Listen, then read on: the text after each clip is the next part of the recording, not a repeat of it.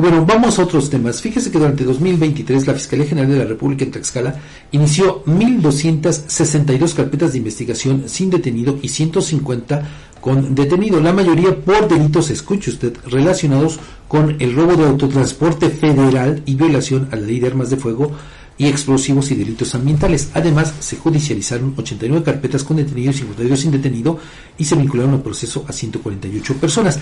Entre los logros que destaca que presume la Fiscalía General de la República están por lo menos 25 sentencias en juicio oral, de las que destacan una sentencia de 90 años contra un lenón, contra un proxeneta, contra un sujeto dedicado a la trata de personas con fines de explotación sexual, una de las eh, condenas más altas de las que se tenga registro, 90 años. Pero también ha habido otras 67 condenas con procedimiento abreviado. Se logró incluso la vinculación a proceso de tres personas por el tráfico de eh, 290 migrantes. Y en el caso de el robo de autotransporte federal y secuestro express, hay sentencias que van desde los 43 hasta los 67 años, lo cual también nos habla de la gravedad de estos delitos del impacto que tienen en la entidad.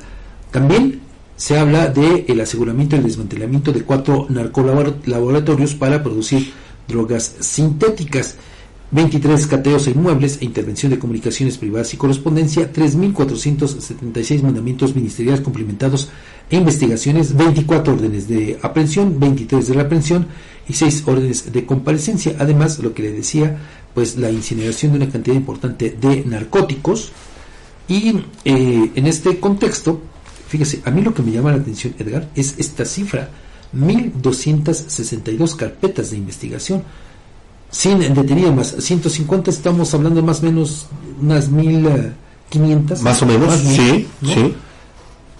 Relacionadas con delitos del fuero federal, a lo cual hay que sumar a los delitos del fuero común. Todavía. O sea que entonces estamos hablando de más o menos unos 5.000 delitos al año entre Nada más. el fuero común y el fuero, ¿Y el fuero federal. Más o menos 5.000 Wow. delitos aquí en el estado. Y este dato referente a las carpetas de investigación por el robo a transporte solamente vienen a ratificar lo que ya en algún otro momento hemos nosotros referido, basados en datos del propio gobierno del estado, que el tema de el robo de vehículos sigue siendo no un dolor de cabeza, sino un auténtico problema de migraña Así es. para las autoridades. Ahí están los datos, ¿eh? Esa es la realidad. Un cáncer prácticamente.